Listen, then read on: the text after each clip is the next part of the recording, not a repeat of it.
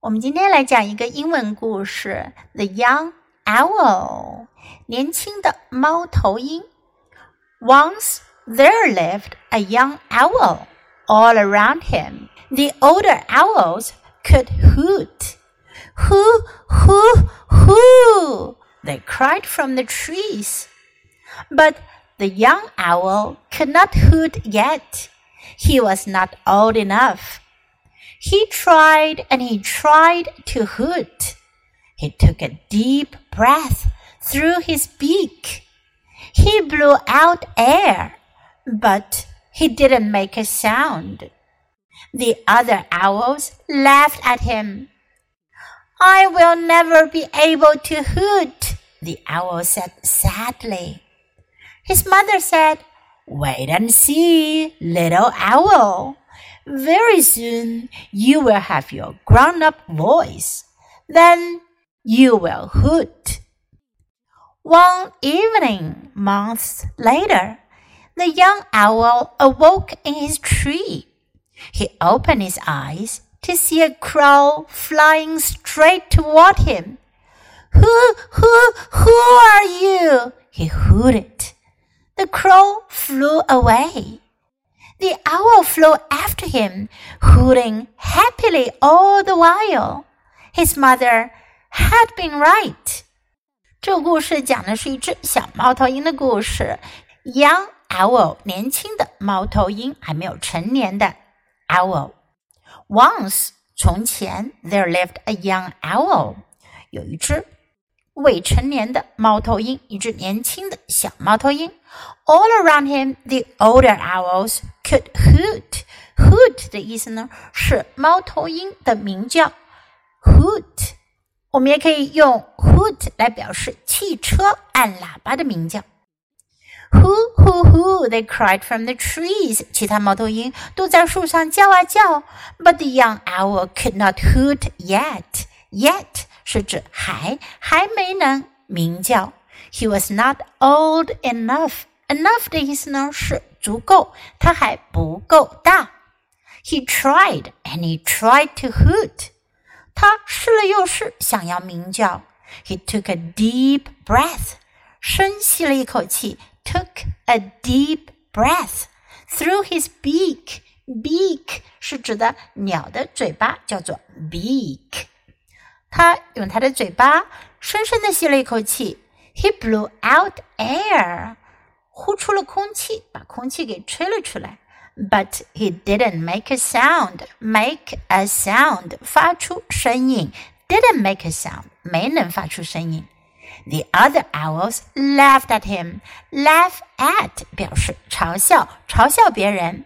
Don't laugh at others。可是我们要记住哦，不要去嘲笑别人哦。Laugh I will never be able to hoot. Be able to 表示能够做什么事情。这只小猫头鹰它说：“I will never be able to hoot。”我永远也不能鸣叫了。The owl said sadly.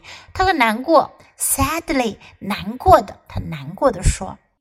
his mother said, "Wait and see, little owl." 妈妈就跟他说了，"Wait and see." 这是一句经常会用到的话。"Wait and see." 等着瞧吧。"Wait and see, little owl." Very soon. 不用很久，很快。You will have your grown-up voice. Grown-up 是指成人的，成人的声音就是你的声音会变成成人的声音。Then you will hoot 到那时候你就可以鸣叫啦。One evening, months later, the young owl awoke in his tree. Awoke.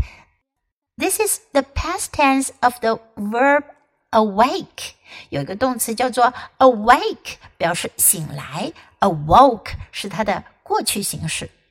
有一天呢，小猫头鹰它醒来了，He opened his eyes to see a crow flying straight toward him。他睁开眼睛发现有一只乌鸦对着他。直飞了过来。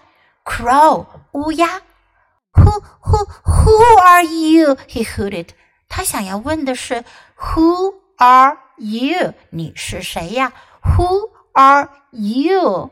不过呢，who 刚好跟猫头鹰的鸣叫声呢是同音的同音词，这样一来，它就发出了它需要发的鸣叫声啦。The crow flew away，乌鸦飞走啦。The owl flew after him，猫头鹰呢就跟着它后面飞，hooting happily all the while，它就一直很快乐的鸣叫着。His mother had been right，他妈妈说的对，他是会鸣叫的。之前之所以不可以，是因为时候还没到呢。Do you like this story？作为小朋友的你，可能也有很多的事情不会做，不过没关系，那只是因为 you are not old enough，你还不够大呢。